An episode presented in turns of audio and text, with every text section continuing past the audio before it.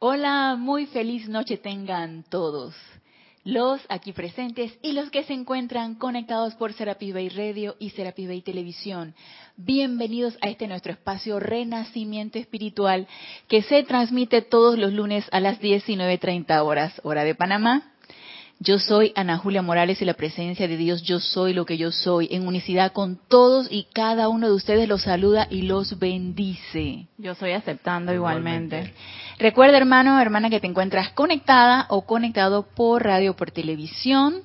Estamos transmitiendo por live stream y también por YouTube. Pueden participar con sus preguntas o comentarios si lo tienen a bien. Gracias Ramiro por tu amoroso servicio. Está pendiente de cabina, de los chats, de la cámara y pueden participar con respecto al tema que vamos a hablar el día de hoy.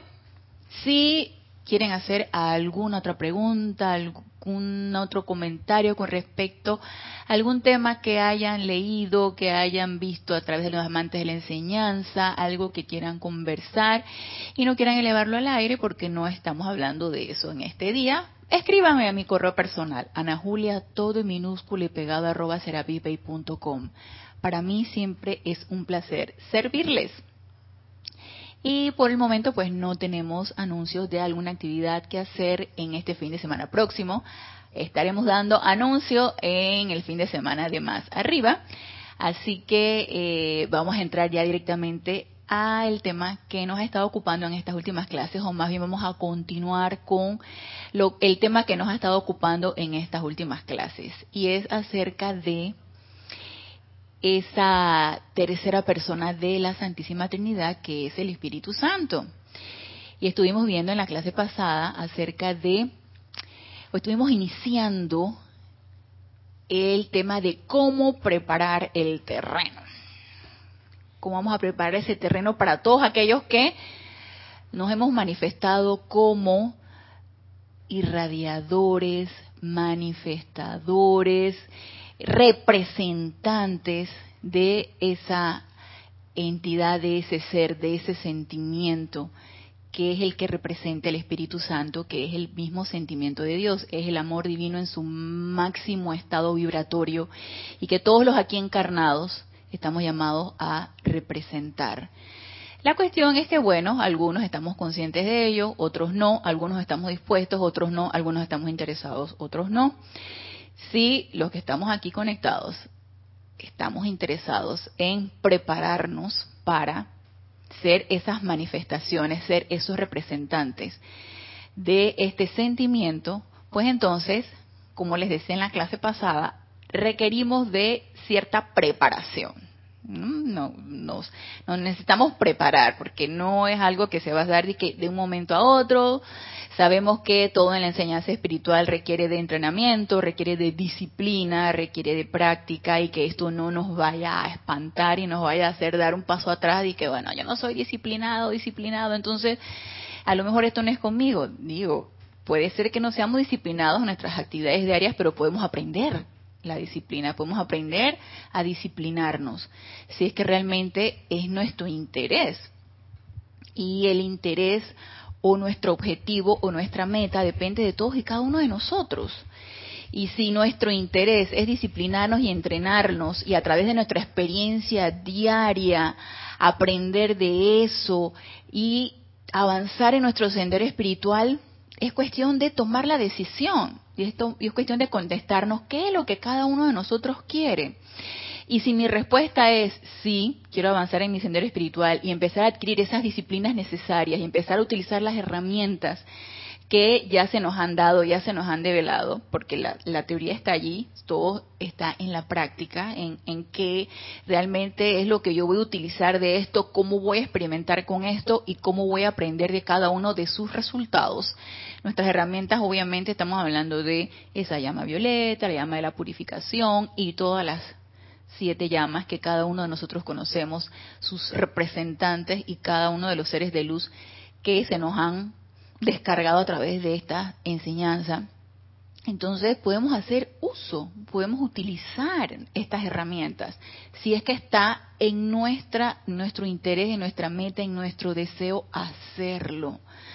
Si nada más lo queremos como un simple incremento espiritual o como expandir ese cuerpo mental o ese cuerpo intelectual.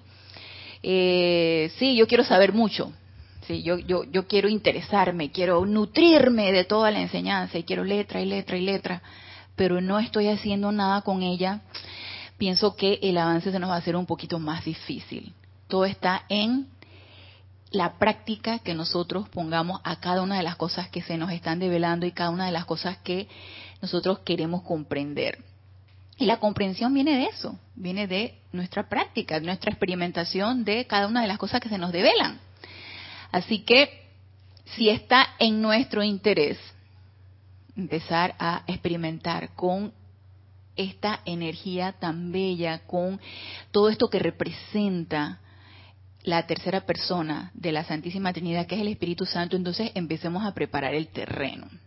Y ya estuvimos diciendo en clase pasada que, punto número uno, el aquietamiento consciente. Requiere que sea consciente. ¿Esto qué significa? Que no va a ser un aquietamiento que dependa de lo que esté a mi alrededor. No es un aquietamiento que, dependiendo de las circunstancias, y si todo está en tranquilidad y paz, según mi entender. Si todo lo que me rodea está en tranquilidad y paz, yo también voy a estar tranquila. Porque si algo se, se, se me mueve o me mueve en el piso o algo me perturba, entonces ya, perdí mi aquietamiento, ya me siento intranquila, me siento nerviosa, me siento... Y todos estamos sometidos a eso en nuestra actividad diaria estamos sometidos a actividades, energías y estamos sometidos a dejar la cartera aquí en el.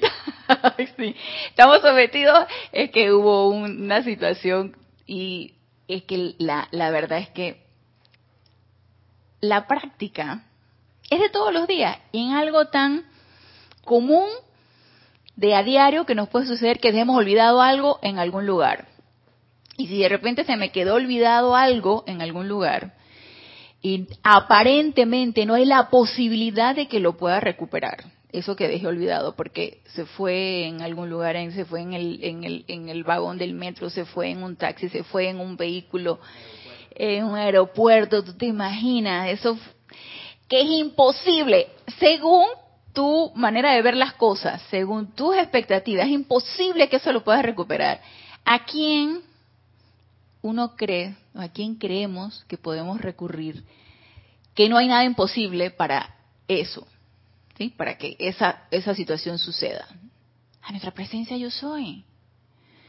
Entonces, si aparentemente no voy a poder recuperar eso que perdí, y yo invoco a ese magno poder, y yo, magna presencia de Dios yo soy, asume tú el mando y el control de esta situación, y suéltalo suéltalo. No es que, ¿será? ¿Sucederá? ¿Llegará a, la presencia de Dios hoy a haberme escuchado? ¿Será que esta ley funcionará? Entonces, si ya empiezo yo con mis divagaciones y empiezo yo a, meterle mente al asunto y no lo solté, y no tengo esa certeza de que eso que yo he invocado está poniéndose en acción, entonces las cuestiones no van a suceder. Pero antito a la clase hubo una situación así. ¿Y a quién uno invoca? Pues a la presencia yo soy. Asume tú el mando del control. Entonces, ¿qué pasó? Y luego, acto seguido, eh, invocamos el santo ser crístico de esa persona para que eh, viniera y trajera lo, que la cartera que se había dejado olvidada en el taxi. Y así fue. Antes de iniciar la clase, la persona llegó y dejó el objeto extraviado y que, gracias Padre, sí funciona. Invocamos y sí funciona. ¿Tú tienes algo que decir, Génesis?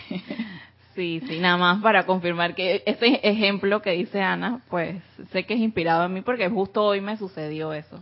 Fui, a mí a la que se, le perdió. Dejé olvidada la cartera en el taxi y pues mi reacción fue mantener la calma, eh, mantener la paz. Yo no perdí el control y bueno, sé que todos mis hermanos hicieron la invocación, yo acepté que así fuera y dejé que todo fluyera y en efecto después del ceremonial la, habían devuelto mi cartera, pero yo no perdí la calma y se, eh, sostuve la paz de que eh, se iba a manifestar el bien oculto de todo, ya sea que la devolvieran o no. Pero no perdí eh, el control. Y eso es importante, que mantuviste la calma, mantuviste la tranquilidad, mantuviste la paz, todo eso es importante. Tanto que eh, la situación aparentemente iba a ser caso perdido como mantener la, la, certeza de que se iba a manifestar la perfección en esa situación. Como dices tú, hubiera aparecido o no hubiera aparecido, se iba a manifestar la perfección en esa situación. Entonces, si no hubiera aparecido, uno invoca el bien oculto en esa situación y deja uno fluir, que la cuestión fluya. Así que, sí, es práctico, se aplica en cualquier situación de nuestra vida diaria. Las oportunidades están allí. Esta enseñanza es práctica. Y acto seguido de la teoría viene la práctica. Y en base a la práctica experimentamos y vamos aprendiendo. Y el interés está en nosotros. Es si nosotros queremos que esto sea así o simplemente nos quedamos en la teoría y no aplicamos nada. Nos sentimos muy contentos con saber mucho. ¿Y cómo, cómo sabemos? Oh, a mí no me hablen de esto porque esto ya lo sé. Y, entonces, y, y, y, y, qué hacemos con eso que sé? Lo pusiste en práctica, lo experimentaste. El aquietamiento consciente, que tú lo pusiste en práctica hoy, Génesis, lo experimentaste, lo pusiste en práctica. No, fíjate que no, que ante tal situación me sentía afligida, me sentía angustiada, me sentí quién sabe qué. Tremenda oportunidad para poner en práctica el aquietamiento consciente. Pero bueno, esta vez no lo hiciste, para la próxima, ¿sí? No nos desanimemos de que, ay, se me pasó el, la oportunidad y, y empieza, empezamos a darnos de latigazo ya. ¿Cuándo voy a aprender? Y no, si no fue en esta ocasión, para la próxima, porque oportunidades van a llegar. Así que hay que estar bien alertas, bien, bien alertas de cada una de las oportunidades que nos, nos da nuestra vida diaria, en ese aquietamiento consciente. Y en este libro, El Santo Confortador, que es un libro de compilación del grupo aquí Serapis Bay, en la página 13, que estuvimos iniciando en la clase pasada, que habla acerca del aquietamiento consciente, nos dice aquí, esta es una clase de el amado Mahacho Han, que está tomada de boletines privados de Thomas Prince, el volumen 5. Este es un extracto en donde nos dice el amado Mahacho Han, es imposible conocer a una persona, una obra artística o cualquier tipo de música sin volver la atención hacia lo que se desea conocer. Esto nos lo dice el amado Mahashohan porque en cuanto al aquietamiento consciente, él en el párrafo anterior que lo estuvimos tratando en la clase pasada, habla acerca de esa sustancia de paz que todos necesitamos cultivar y desarrollar para dar paso a ese aquietamiento consciente. Porque el aquietamiento consciente no es a punta de reprimirme. Sí, estoy quieta, estoy quieta, estoy quieta. Nada sucede, todo el mundo te ve con la cara como si nada, tú sabes, ¿no? Pero el Armagedón entonces está por dentro. Entonces empieza a revolotear las mariposas de angustia y de miedo, pero tú, sabes, estoy tranquila. Y tú me ves y yo estoy, mira, no muevo un dedo, no muevo la piernita para allá, no muevo la piernita para acá, porque el cuerpo físico es un reflejo de lo que tú tienes adentro. Entonces uno inconscientemente uno refleja la angustia a través de una sonrisa nerviosa, por ejemplo, o a través de una seriedad excesiva, o la piernita va para allá, para acá, para allá, para acá. Empiezas tú con el movimiento de las piernas, ¿no? Entonces, tú reprimes eso. No muevo nada, estoy tranquila, estoy en paz, pero lo que siento, lo que estoy sintiendo, ¿qué estoy sintiendo? Eso es lo que cuenta yo el escaparate que estoy tratando de reflejar se me va a caer en cualquier momento si ese aquietamiento no viene de adentro. Entonces, esa paz que es importante que empecemos a cultivar, que nos decía aquí el amado Mahacho Han en el párrafo anterior, que dice, eh, de manera que la mente es como una piscina en calma que refleja la belleza del cielo. Entonces, Empecemos por ese aquietamiento mental, posteriormente ese aquietamiento de ese cuerpo emocional. Y una vez logrando ese aquietamiento de esos vehículos inferiores, por supuesto que voy a reflejar ese aquietamiento voy a reflejar y eso es lo que yo, las personas que están al lado mío lo van a sentir, van a sentir ese aquietamiento, es lo que yo voy a irradiar. Y solamente ese aquietamiento que viene de adentro es el que voy a poder sostener, no a punta de represión, sino a punta de irradiación porque lo estoy logrando a través de mis pensamientos y sentimientos. Entonces, cuando nos dice aquí el amado Mahacho Han, es imposible conocer a una persona, una obra artística o cualquier tipo de música sin volver la atención hacia lo que se desea conocer. Y luego nos dice, de allí que el Chela tenga que cultivar una conciencia, cultivar una conciencia de las vibraciones de esta presencia de paz, hasta que pueda sentirla inundando su mundo de manera tan perceptiva como puede sentir la presión de una mano física. Es a través de esa, de esa cualidad divina que es esa paz que nos dice que necesitamos cultivar. ¿A través de qué? De poner nuestra atención en ella. Una vez poniendo nuestra atención en esa cualidad divina, la vamos a magnetizar. ¿Y qué es lo que nos dice aquí el amado Mahashohan? Empiecen a sentirla, cultiven el sentimiento. Pero si yo no pongo mi atención en esa cualidad divina, ¿cómo voy a obtener ese aquietamiento? A punta de voluntad humana. Y sabemos que eso no tiene ningún sostenimiento. No va a ser algo permanente. Solamente esa cualidad divina va a ser la que me va a estar va a estar haciendo el milagro a través de esos cuatro vehículos inferiores. Pero si no pongo mi atención no empiezo a magnetizarla, no empiezo a invocarla, ¿cómo la voy a experimentar? A punta de teoría no puede ser. Si no empiezo a invocar a los señores de la paz, si no empiezo a invocar a la llama de la paz, si no empiezo a visualizarla, si no empiezo a, tomarme X cantidad de tiempo todos los días para poder pacificar esos cuatro vehículos inferiores, no voy a poder llegar a este aquietamiento consciente. O llegaré a punta de voluntad humana, que no es lo más conveniente, porque sabemos que no tiene ningún sostenimiento. Y fíjense, en, en la experimentación que uno tiene con la energía y con las llamas y con el conocimiento que uno tiene, por supuesto que uno lo pone en práctica. Y yo recuerdo en una ocasión, cuando yo iba a oficiar un servicio de transmisión de la llama, no recuerdo en qué año, no recuerdo cuándo, y sé que no hace mucho, o sea, hará unos dos, tres años atrás.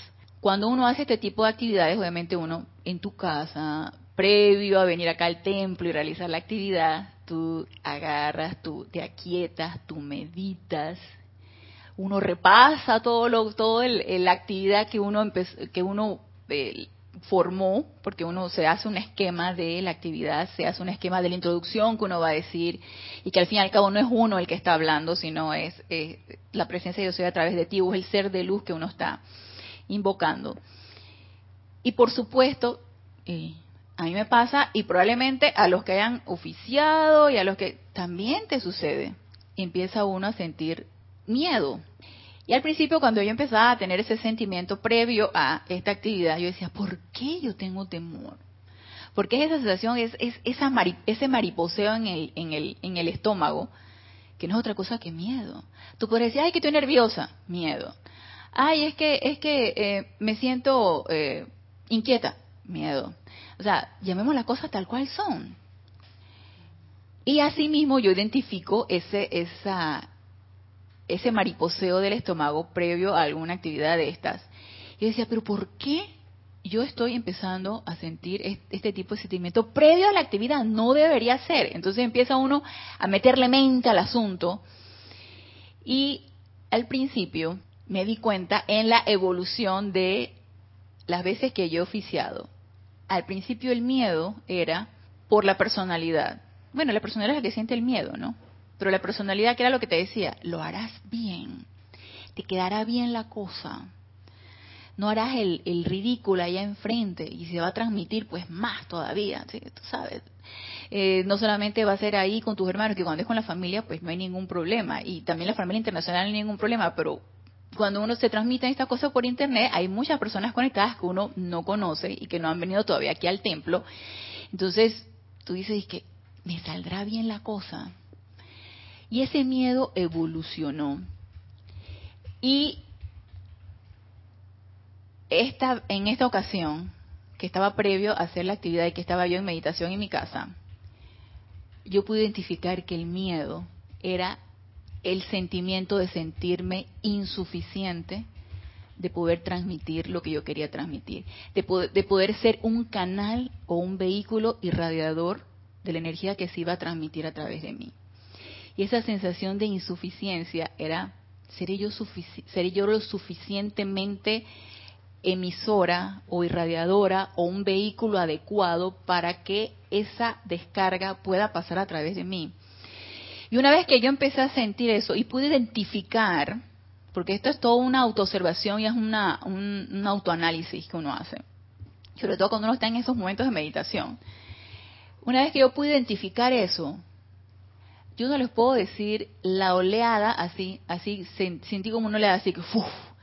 y todo se fue apagando, o sea, toda esa sensación, ese mariposeo o esa, esa sensación de como de, nerviosismo fue disminuyendo al punto que sentí una gran paz. Y es un poquito difícil describirlo porque ese sentimiento de paz, o sea, no se puede describir, es algo que se siente. Y yo dije, claro, esto es enfrentarte a tus propios sentimientos, identificarlo y acto seguido invocar ese sentimiento de paz. Y no recuerdo si lo invoqué o simplemente llegó. Y probablemente nada más por el hecho de estar dispuesta a dar un servicio probablemente se me descargó en ese momento, es algo que, que es perfectamente experimentable en todos y cada uno de nosotros, si estamos dispuestos. Y ese sentimiento se puede experimentar a través del aquietamiento en nuestros momentos de meditación y a través de la invocación de esa radiación. Una vez que la experimentamos, les aseguro que no queremos salir de ella. Es adictiva. Dale, Génesis. Sí. Eh, lo que ahora que comentas esto del miedo y después la paz, siento que es eh, siempre tenemos miedos como a cruzar el, umbral, como que qué hay allá, temor a lo desconocido o a la incertidumbre.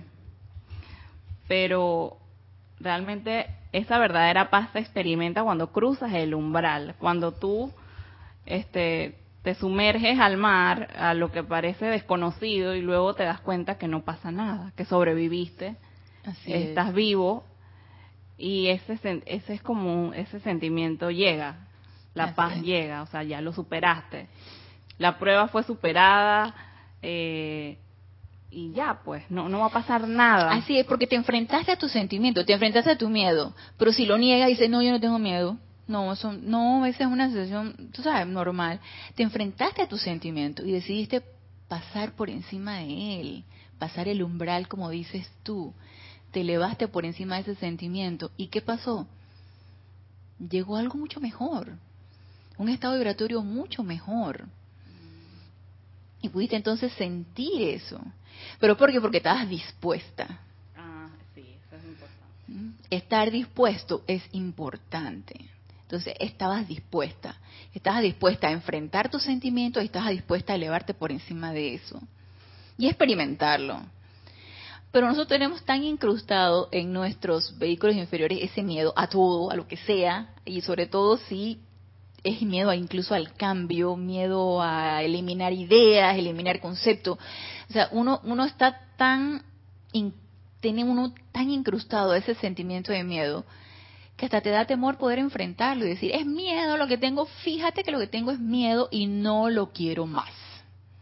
Y miedo tú no tienes poder y vete y sale aquí. Hasta eso nos da temor.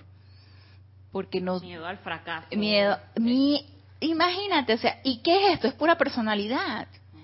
Porque si lo vemos desde el punto de vista de nuestra presencia yo soy, no existe fracaso, no existe eh, ridículo, no existe culpa, no existe nada de esto.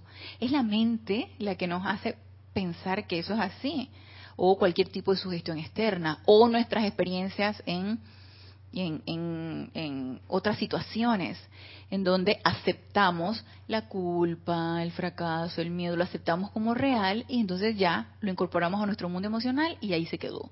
No lo transmutamos.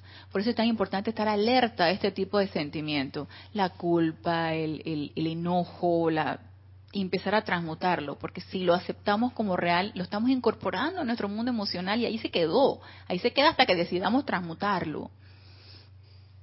Así que es estar dispuestos y cultivar en cada una de las cosas que nosotros realizamos, cultivar ese sentimiento de paz. Fíjense, aquí nosotros en, en, en Panamá estamos pasando por días festivos que son días patrios. Entonces, eh, el, fin de semana que, que constituyó sábado domingo, hoy lunes es libre porque es 4 de, eh, de noviembre, eh, Día de la Bandera, y luego el 5 que es festivo para una provincia de acá y también lo hicieron festivo para todo el país. O sea, son días de independencia, de separaciones, de quién sabe, que son días patrios. Así que son días libres, la gente se va, la gente aprovecha y se va a descansar a su casa de playa, se va a, la montaña, en fin, sale de la ciudad. Y la ciudad está bastante tranquila, sí, porque hay menos, menos personas teóricamente no debe pasar nada, ¿cierto? Entonces yo venía manejando y aquí en la, en la, en la avenida Dato Pintado, es una avenida, ¿no? De aquí de Panamá, una avenida Dato Pintado que es la del Banco General.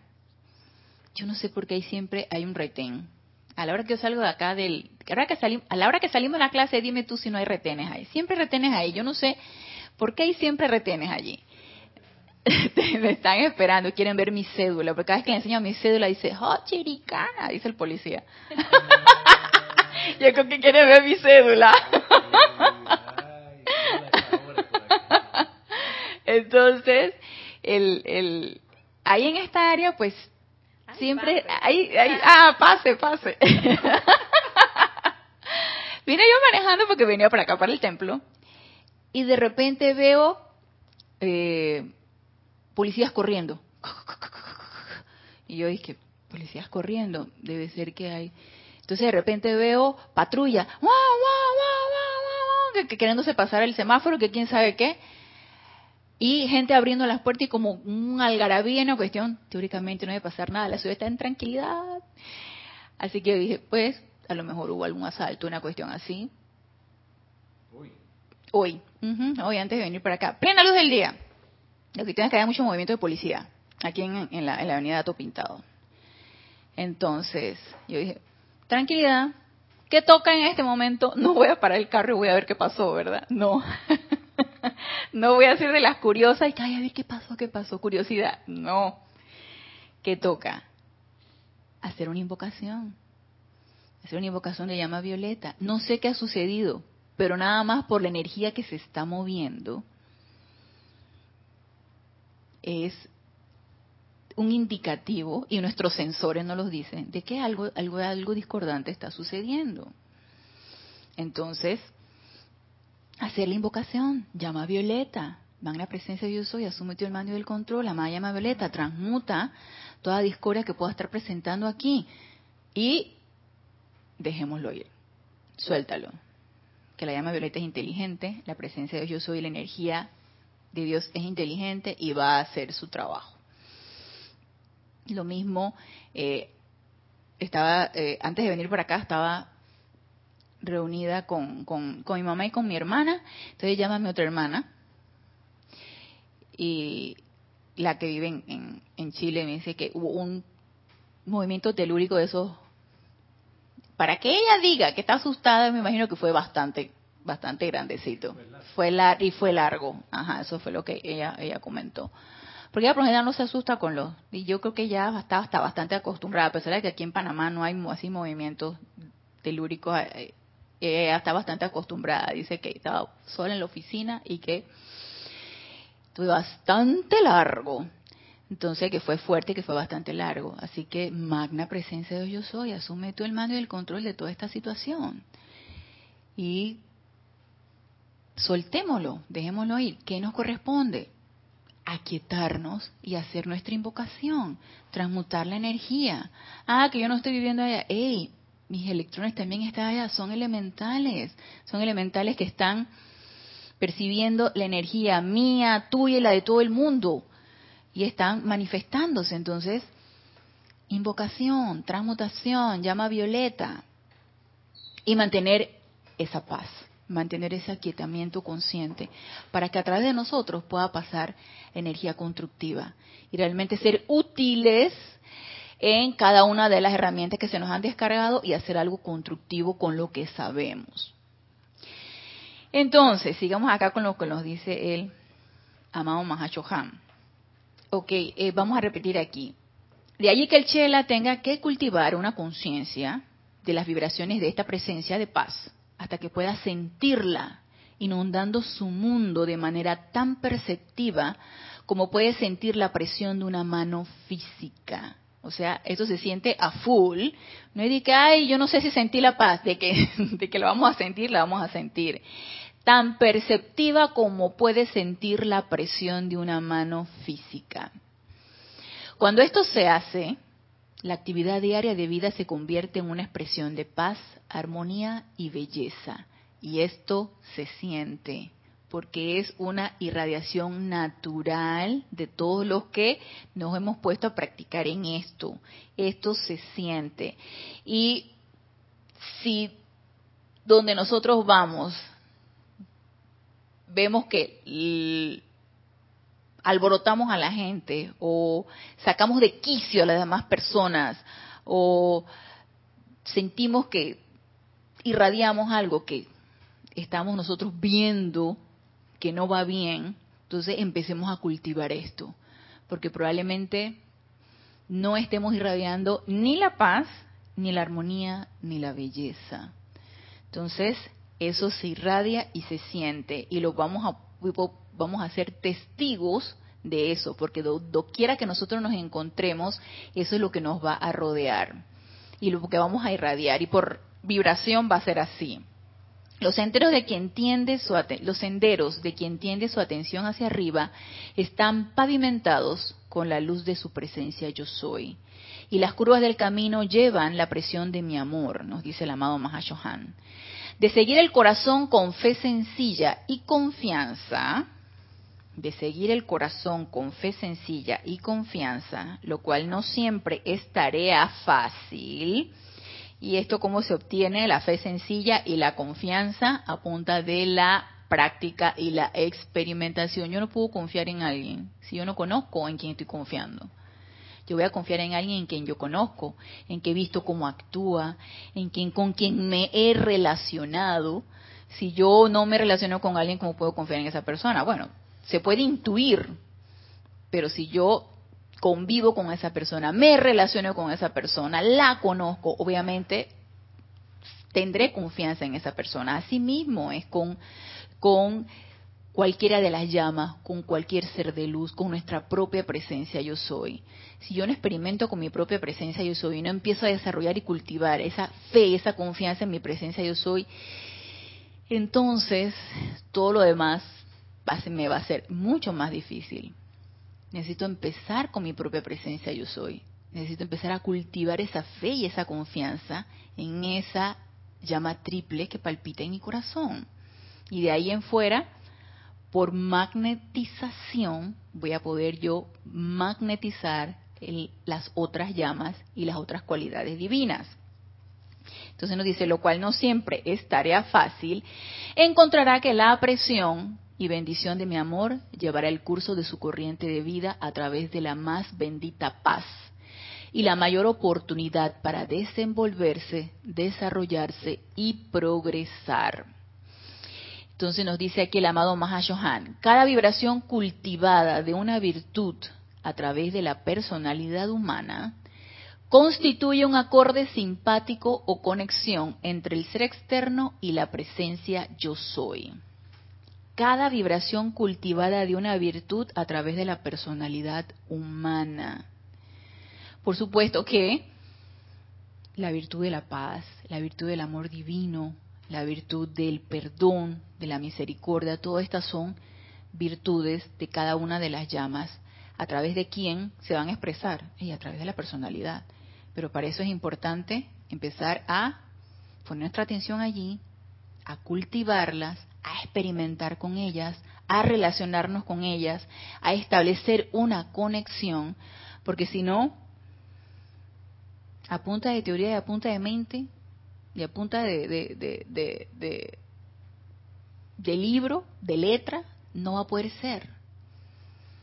Es importante entonces que empecemos a tomar en serio la experimentación en cada una de nuestras actividades diarias, porque esto no solamente es cuando dedico la media hora o la hora en mi momento de meditación y pongo mi atención en mi presencia yo soy e invoco a través de un decreto X cualidad divina o a X ser de luz. Esto es todo el tiempo y la experimentación es todo el tiempo. El entrenamiento y la disciplina la requerimos todo el tiempo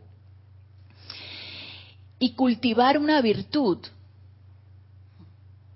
es importante que también lo tomemos como una meta para todos y cada uno de nosotros.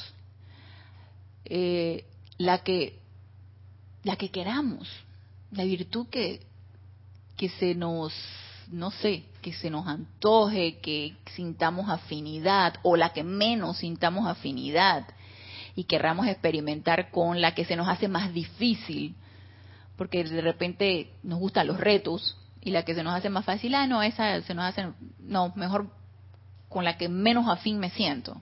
Entonces empecemos a cultivar esa cualidad divina, empecemos a experimentar con ella, a relacionarnos con ella, a invocarla, a invocar a cada uno de los seres de luz que la representan.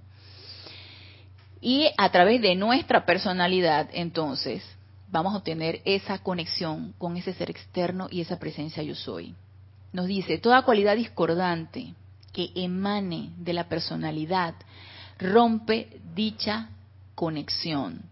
Toda cualidad discordante que emane de la personalidad rompe dicha conexión.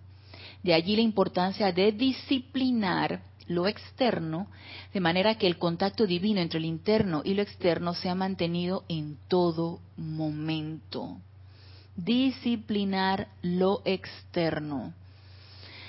De la disciplina nos están hablando desde hace mucho tiempo los maestros ascendidos y los seres de luz. Nos han estado, nos han estado instruyendo que requerimos disciplina, sí. Nuestra atención requiere disciplina, sí. Nuestra concentración requiere disciplina, también. Entonces, si mi atención está en una cualidad discordante, digan ustedes si voy a dar cabida hacia lo constructivo. Y eso me recuerda hoy, hoy han, pasado como varias cosas. me recuerda hoy que llamé al, al, licenciado que me da la fisioterapia, porque él, él, hace una técnica que se llama liberación miofacial. O sea, es la contractura de los músculos produce un acortamiento del músculo y la fascia, que es lo que recubre el músculo, también se acorta y se hace una pelota. Entonces, cuando empezamos a tener diferentes pelotas en diferentes partes de los músculos, eso es bastante doloroso. Entonces, la liberación miofascial, que se hace con unas placas de metal, también es bastante dolorosa. Pero después que ya te hacen la, la, terapia, ya se queda uno y que como, ah, ya puedo mover mejor el cuello, ya puedo mejor los hombros, ya la espalda no duele tanto. Entonces, el licenciado este da a domicilio la terapia. Yo de todas maneras lo veo en una institución en, en, en, Udelas, pero como hay tantos días libres, yo lo llamé y él fue a la casa, ¿no? Entonces llega él, y llega con su camilla y sus, sus aparatos y su quién sabe qué. Entonces ya empieza él con la plaquita de metal y dale y dale. Te ponen un gel, ¿no? Para que se deslice bien. Entonces cada vez que va atravesando acá una de las pelotas de los músculos y dale y dale. Entonces, ¿a dónde estaba mi atención? Adivinen ustedes dónde estaba mi atención. Me duele, me duele, me duele, me duele. Y de repente caigo en la cuenta de que, ¿y si yo cambio mi atención para otra cosa? Entonces empecé a cambiar la atención. Cuando dice que hasta me, dio calambre en el dedo gordo del pie. Ah, y de repente me pongo, a pensar, ¿y si cambio mi atención, en lugar de poner mi atención en el dolor, que lo estoy sintiendo, Pero de repente empiezo a invocar la presencia de Dios soy, amada presencia de Dios soy, tu llama sanadora, expande tu luz en cada uno de los electrones de estos músculos, de quién sabe qué. Hey, yo me imagino que sí, sí es doloroso, pero ya el nivel del dolor ya no lo sentía tanto. Y yo me quedé pensando, qué poderosa es la atención. Si yo pongo mi atención en que me duele, voy a magnificar el dolor. Y eso era lo que estaba haciendo me duele, me duele, me duele. Entonces cada, a veces él ponía el dedo en el punto, tratando de que se relajara el músculo, y yo le digo, ahí me duele. Y ahí me duele más todavía, y dije, ajá, ok, era lo que me decía, él está bien, pues. Y, ponía el dedito, y ponía el dedito allí, y yo dije, no, no señor, no voy a poner la atención en el dolor, voy a cambiar mi atención. Y empecé a sentir un nivel de no es que no haya sentido dolor porque no les va a pegar mentira, por supuesto que no, ni me siento aquí a pegar ninguna mentira.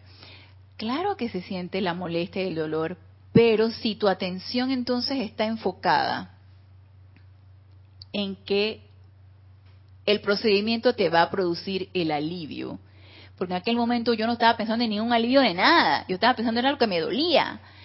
Si está enfocada en el alivio, voy a magnificar el alivio voy a magnificar la relajación de la fascia del músculo. Y siento que así fue. Entonces yo dije, claro, pero si es que en algo tan tan común y corriente que puede hacer una sesión de fisioterapia, tú puedes hacer eso. ¿Cuántas cosas más no puede hacer uno en otro tipo de situaciones que se te brinda la oportunidad para enfocar tu atención en una situación constructiva. Y la atención requiere disciplina. Y vaya que yo en mi propia experiencia la tengo bastante indisciplinada porque ella se va rapidito para otro lado. Se va rapidito. La atención se va desviando rápido, yo poniéndome atención en otra cosa y a donde pongo la atención pues obviamente lo voy magnificando. Entonces sí requiere mucha disciplina y obviamente esta disciplina la podemos ir practicando en cada una de las meditaciones que nosotros hacemos diariamente, en ese aquietamiento y en esa atención puesta en esa presencia yo soy. Es una manera de disciplinar la atención. Y ya una vez que vamos disciplinando la atención en ese tiempo que le dedicamos de meditación y de aquietamiento consciente, entonces la podemos ir practicando en otras actividades de nuestra vida diaria pero por favor que no sea nada más cuando tenemos el sufrimiento, que fue como en mi caso, que tenía, el sufrimiento a su máxima expresión, y entonces ahí dije que vamos a cambiar la atención. No lleguemos al punto del sufrimiento, cambiemos nuestra atención en cualidades constructivas. Entonces nos dice, toda cualidad discordante que emane de la personalidad rompe dicha conexión. De allí la importancia de disciplinar lo externo de manera que el contacto divino entre lo interno y lo externo sea mantenido en todo momento. Disciplina de la atención para mantener el contacto divino entre lo interno y lo externo de una manera sostenida, que sea en todo momento. Que la paz que sobrepasa todo entendimiento habite por siempre en el corazón de todos y cada uno de mis hijos. Amor y bendiciones, el Mahashohan. Entonces, ese aquietamiento consciente requiere disciplina, disciplina de esa atención, requiere disciplina de la concentración, requiere un estado de alerta constante para estar en esa autocorrección y en esa autopurificación constante. Entonces, aparte del aquietamiento consciente, ¿qué más requerimos para para preparar ese terreno, si es que queremos ser manifestaciones de ese Espíritu Santo. Aquí en la página 15 nos habla el amado Mahashohan, también un discurso del amado Mahashohan tomado de Diario del Puente de la Libertad. El Mahashohan nos dice, la visitación del Espíritu Santo, la cual se celebra en la fiesta de Pentecostés, resultó en el encendido de las almas de ciertos hombres, al punto que a voluntad, sus conciencias podían ejecutar aparentes milagros de resurrección, redención y resucitación espiritual. Posteriormente vamos a hablar acerca de lo que es el Pentecostés. ¿Cuál fue la preparación individual que hizo posible tal visitación? Obviamente, cada uno de los discípulos del amado Maestro Ascendido Jesús requirió preparación.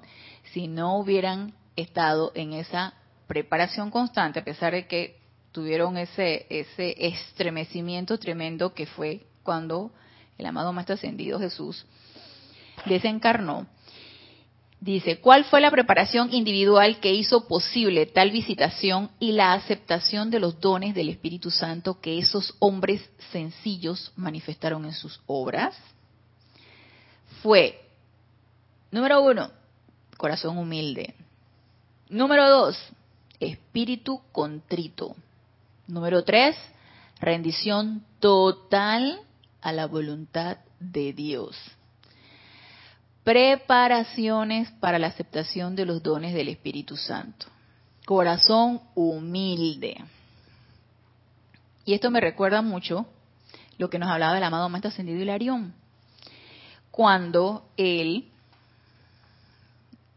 después que eh, eh, el amado Maestro Ascendido Jesús eh, desencarnó, luego resucitó, tuvo su, su su ascensión y todo lo demás, y él echa para atrás, el amado Maestro Ascendido Hilarión como eh, Saulo de Tarso, echa, echa para atrás y se da cuenta toda la oportunidad que él perdió. Sin embargo, él se vanagloriaba de todo lo que él sabía, de todo lo que él se había preparado, para cuando llegara el momento de que e, ese, ese Cristo manifiesto, que era el amado Maestro Ascendido Jesús, se presentara. Él era el hombre más preparado. Y en esa arrogancia espiritual le pasó por enfrente y ni se dio cuenta. Entonces él empezaba a, como a minimizar a los discípulos. Estos descalzos, estos zarrapatrosos, ¿cómo es posible que pudieron tener un contacto tan directo con el amado Maestro Ascendido Jesús? Una persona tan excelsa, algo tan divino. Bueno, a eso nos referimos con ese corazón humilde. Cero arrogancia, cero arrogancia espiritual, cero arrogancia de la personalidad, simplemente estar dispuestos, estar dispuestos en tu corazón a que no eres tú quien hace las cosas, no es tu personalidad la que va a dominar, es esa presencia yo soy que habita en ti y que es a través de ella que se van a realizar todo lo que tú estás haciendo. Es más, nada más de pensar que la energía que se nos dispensa no es de nosotros y que está prestada. Que estos vehículos inferiores están prestados para un, una misión en especial, que cada uno de nosotros necesita dilucidar cuál es tu plan divino. Nada más de pensar que todo es prestado y que estamos aquí para un objetivo específico y que venimos directamente a nuestra presencia yo soy para cumplir ese objetivo. Ya nada más con eso, ya toda la arrogancia se te va. O sea, ya es que, ¿de qué estoy yo eh, eh, enorgulleciéndome? ¿De qué estoy yo eh, haciendo alarde de qué? Sin nada de lo que se me está dando ni siquiera es mío, está prestado.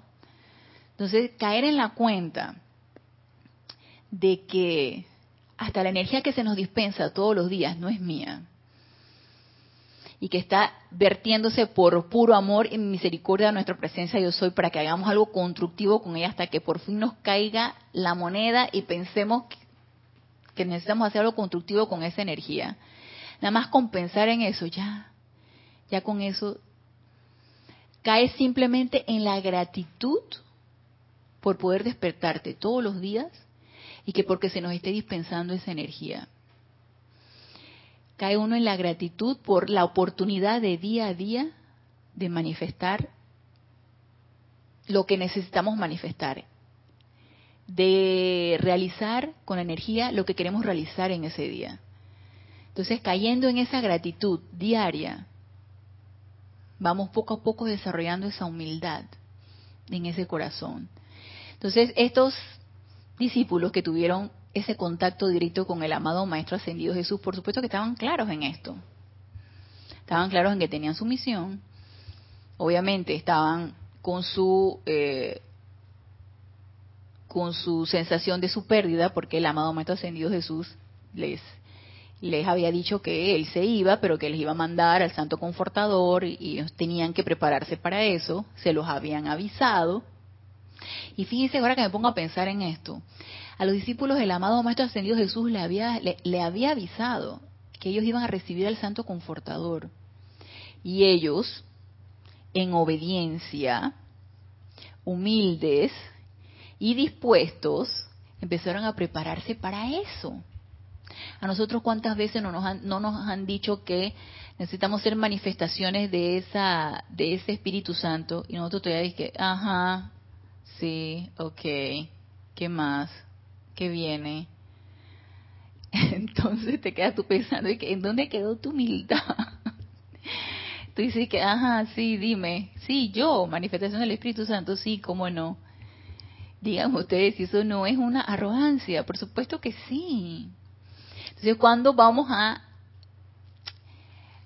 a tomar un poquito en cuenta lo que nos dicen nuestros hermanos mayores, lo que nos dicen nuestros seres de luz, de que necesitamos prepararnos, de que necesitamos adquirir la disciplina, de que necesitamos abonar el terreno para que cuando esa semilla venga, crezca, florezca y se manifieste y realice su razón de ser. Entonces, bajemos un poquito la personalidad, empecemos a transmutar esa arrogancia y empecemos a obedecer un poco en esa preparación que tanto se requiere de todos y cada uno de nosotros. Y estos seres, estos discípulos, estaban claritos en eso. Ellos sabían que necesitaban preparar el terreno porque tienen una misión. Y probablemente la misión que tenía cada uno ya la había intuido, ya la habían visualizado. Entonces, si eran chelas del maestro o no, no lo sé, pero lo más probable, porque cada uno tenía su misión y ya lo más probable es que ya la había visto. Entonces nos dice, un corazón humilde, un espíritu contrito. esa palabra a mí como que me dice contrito, así como contrición, así. Y el término contrición se me hace así como que, ah, porque es una idea, eh, es un concepto incrustado de que la contrición tiene que ser así como, primero como encerrado en un lugar donde nada te esté perturbando y empezar a sufrir por los pecados cometidos, en acto de contrición. Díganme ustedes si no nos han inculcado eso. A mí sí, o por lo menos yo lo he escuchado. De que necesitamos ir cambiando ese concepto, por supuesto que sí, pero para poder comprender un poquito lo que nos refiere aquí el amado Mahachohan con espíritu contrito, busqué en una definición acerca de contrición o contrición. Dice, el acto de contrición no es un sentimiento de pena, vergüenza o de angustia. Es una disposición de la inteligencia y de la voluntad libre, no de la sensibilidad. Y por otro lado dice, es una actitud de toda la persona pecadora. Otro decía, es arrepentimiento, dolor, pena ante el pecado cometido por la misma ofensa hecha a Dios. Entonces, obviamente estas son definiciones de un diccionario o de un de una página de internet, son definiciones. Eran diferentes todas. Sí, eran diferentes todas, ¿sí? Entonces, cuando hablamos algo, contrición, contraer se me hace así como que encerrarte, como que contrición es como que estás contraído, ¿no? Así se me hace como la, la... Y nosotros estudiantes de la luz, ¿qué representaría para nosotros una contrición?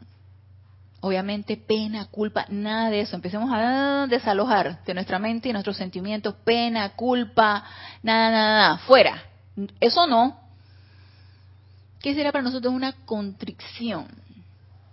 Porque este es un requisito para preparar el terreno para eh, que se descargue el Espíritu Santo a través de nosotros. Necesitamos comprenderlo. Necesitamos comprender el término, comprender la acción. Dice Génesis, que ni idea. Bueno, bueno, según lo que leíste de las definiciones de diccionario y aplicado a la enseñanza, ese término tiene una lista de cosas, porque, no sé, hablaste algo de los pecados, pienso que... Por una parte dice que es un acto libre, dice, un, eh, no tiene nada que ver con pena, vergüenza angustia, es una posición de la inteligencia y la voluntad libre. Será como que de que Como de tu libre albedrío, de, que lo quieras hacer o no lo quieras hacer. Por una parte nos dice eso la definición. También, no sé, a cierto nivel de abstinencia. Luego dice, actitud de toda persona pecadora. Luego dice arrepentimiento, dolor, pena ante el pecado cometido. Entonces, obviamente, obviamente son definiciones, pero nosotros estudiantes... No entiendo el término. Te voy a decir lo que yo comprendí de todo esto. Te voy a decir que lo que yo comprendí. Como estudiantes de la luz, cada vez que nosotros caemos en la cuenta de que hemos mal calificado la energía, de que hemos cometido algún tipo de, eh, de, de, mala utilización de la energía a través de la discordia, del miedo, de todas estas, de todos estos sentimientos, o incluso de haber dicho algo que hubiéramos mal calificado la energía. Nos hemos dado cuenta de ello y empezamos a corregirla a través de qué? De la transmutación, de la liberación de esa energía con llama violeta, con llama blanca, a través de la invocación de algún ser de luz, de la marca Ángel Miguel, de la amada señora Estrella, y que elimine causa, núcleo, efecto, registro. Para mí, eso es un acto de contrición constante. O sea, no es algo aislado, no es algo de que, ay, he pecado, eh, corta, libera o transmuta y ya, ya hice mi acto de contrición. No, para mí eso es una acción constante, constante de autoobservación, de la mala calificación que he hecho y por lo, por lo tanto acto seguido de la corrección de lo que hice. Es un estado de, de despertar. Para mí el acto de construcción es un estado de despertar. Y para mí en ese momento los discípulos lo supieron. Esa es una idea mía. Ana, también. Ah, eh, bueno, me recuerda lo que acabas de lo que hablaste al principio también de que como que estar dispuesto a todo lo, lo que debe hacer un estudiante de la luz. Ajá. Que es son varias cosas, no varias aptitudes, pero pero en, en, resumen como que estar dispuesto a todo eso. Estar dispuesto, exactamente.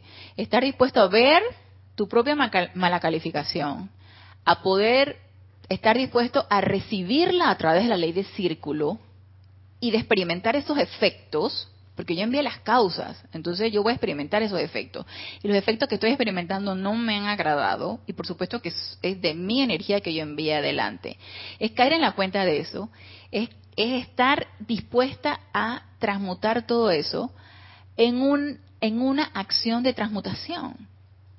Para mí esa acción de transmutación y de autopurificación es un acto de contrición, porque estoy yo liberando esa energía. Y obviamente, pues, todos, todos necesitamos liberar energía propia que hemos mal calificado, no solamente en esta encarnación, quién sabe en cuántas encarnaciones. Así que eso es algo que no nos podemos cansar, es algo que se necesita hacer constantemente, sostenidamente, todo el tiempo. O sea, todo el tiempo transmutando y liberando energía nuestra, y no solamente nuestra, sino de toda la que esté a nuestro alrededor. Entonces, sí, para mí es una acción constante, no es de una sola vez, que, ay, me di cuenta y tuve la epifanía de que, ay, y ya, ya, hice mi acto de contrición, ya. Cumplimiento. Cumplí. No. Para mí esto es una acción constante.